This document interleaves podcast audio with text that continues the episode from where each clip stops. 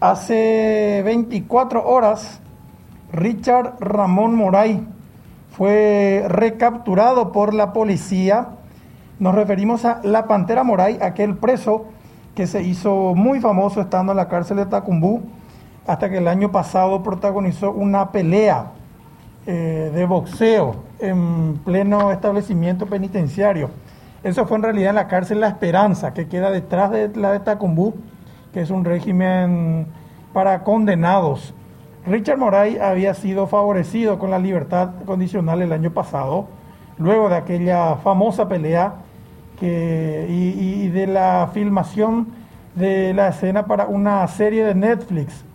Luego de aquel hecho, de aquel hito, Pantera Moray salió, empezó a trabajar como playero en una estación de servicios de Petropar, que de hecho había patrocinado esa pelea aunque un tiempo después ya había sido detenido de vuelta, o demorado por lo menos Pantera Moray, cuando acusó un balazo en un confuso incidente cerca de emergencias médicas.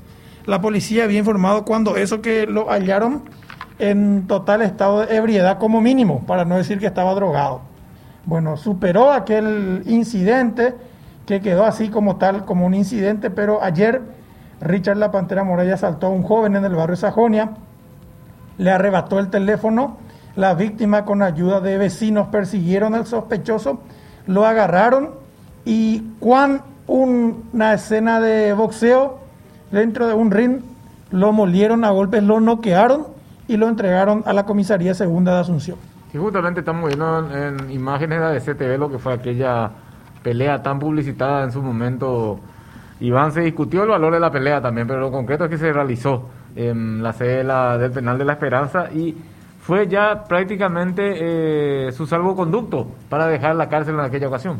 Y lo más grave que hoy dijo Pantera Morey con relación a esto, él fue entrevistado hoy por la colega Blanca López para el canal colega C9N.